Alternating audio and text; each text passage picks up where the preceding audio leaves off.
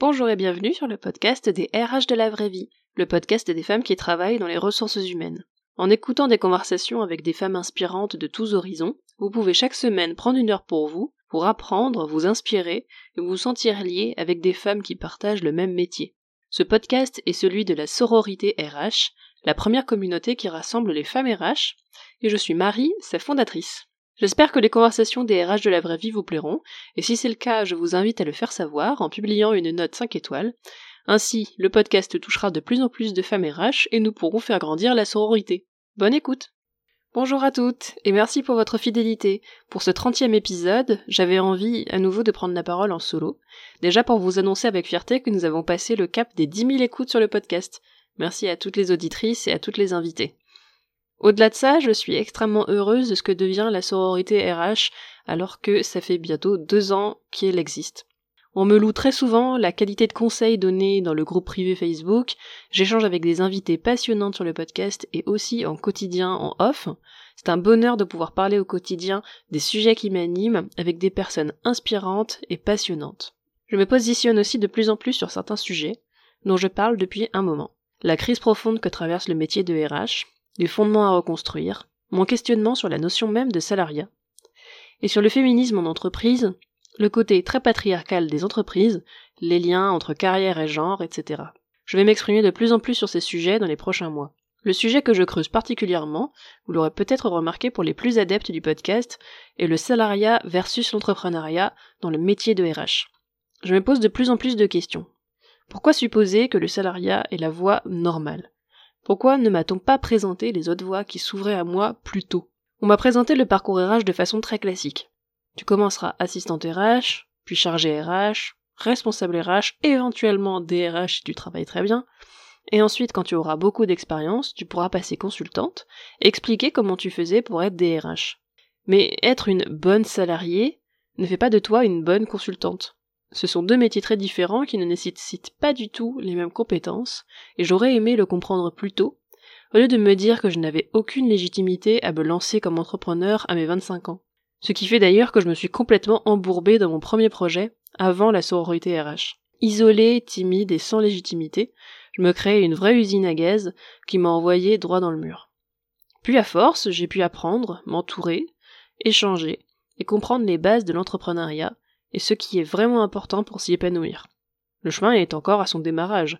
J'ai des milliers de choses à découvrir encore. D'ailleurs un parcours RH très féminin qui m'a été présenté. Les témoignages que je recueille concernant nos collègues masculins sont plutôt différents. Ils ne passent pas par la case d'assistant RH par exemple.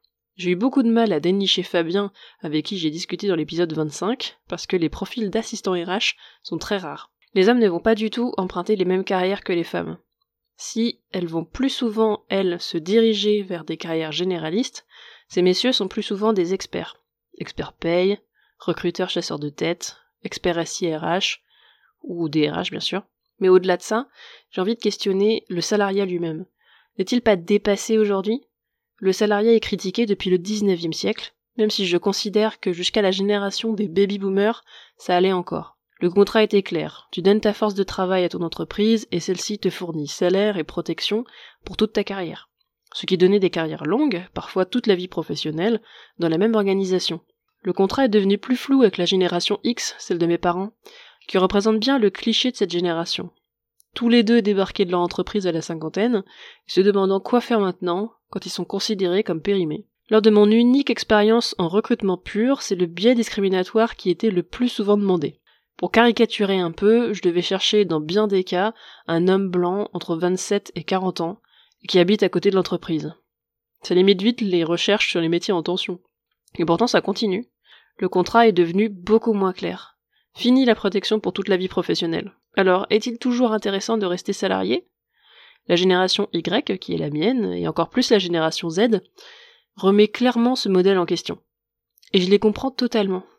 À quoi bon? Pourquoi donnerais-je ma force de travail, ma créativité et mon temps, et beaucoup de mon temps quand on sait que nous passons 80 000 heures au travail dans notre vie, quand je ne possède pas cette entreprise et que je ne peux pas investir en elle. Bah, J'écarte ici les entreprises qui commencent à proposer aux salariés d'être actionnaires. Je compare un peu le salariat à la location. C'est plus sécurisant, car on signe une sorte de bail défini, qui va être un CDD, ou indéfini, donc un CDI, mais jamais je ne posséderai une part de l'entreprise, et si je pars, je n'emmène éventuellement que l'expérience acquise et pas autre chose.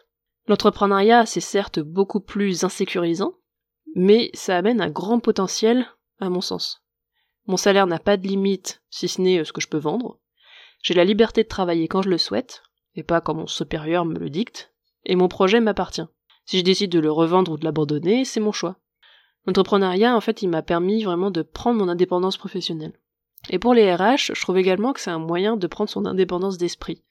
Je pense qu'il y a un vrai conflit d'intérêt à être RH salarié aujourd'hui. J'entends par là qu'il me paraît impossible d'être impartial en souhaitant l'épanouissement des salariés, quand le souhait de la direction est ailleurs.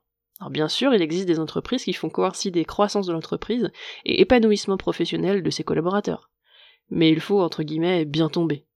Ou alors faire un vrai travail de définition de ses propres valeurs et de détermination des valeurs des entreprises où l'on postule pour faire coïncider les deux. Pas facile dans la vraie vie où beaucoup d'entreprises ne savent pas définir leurs valeurs et choisissent celles qui sont bien vues, qui sont à la mode, comme par exemple l'agilité, la confiance ou l'esprit de conquête. Je me dis donc que le statut d'indépendante peut être une alternative pour bien des femmes RH qui se sentent à l'étroit dans ce statut salarié et qui sentent ce conflit de valeurs. Dégagé de l'aspect contractuel de la relation hiérarchique, il est complètement différent de conseiller le ou la dirigeante dirigeante d'une entreprise. Je le vois comme une façon de reprendre le pouvoir sur la façon de donner sa force de travail et ses capacités de conseil que bien des femmes RH possèdent. J'ai de plus en plus d'échanges avec ces femmes qui deviennent RH indépendantes après avoir expérimenté le salariat, et ce sont des données très intéressantes qui sont dégagées de ces conversations. Les difficultés, mais aussi les joies apportées par ce statut, et un alignement unanimement partagé, même si ce statut n'est pas toujours éternel. Je vais travailler dans les prochaines semaines sur ce sujet du statut de RH indépendante, et j'ai déjà commencé. Peut-être avez-vous vu passer sur les réseaux l'enquête que je proposais aux femmes RH à propos de leur carrière et leur avenir. En effet, j'ai des nouveaux projets pour la sororité RH qui sont plutôt ambitieux, que je commencerai à vous dévoiler mercredi prochain quand je sortirai sur le blog le résultat de l'étude faite auprès des femmes RH concernant leur souhait de carrière. J'annoncerai ensuite une surprise qui j'espère vous plaira. Et en attendant, je vous dis à lundi prochain pour une nouvelle conversation avec une femme RH. À bientôt les RH.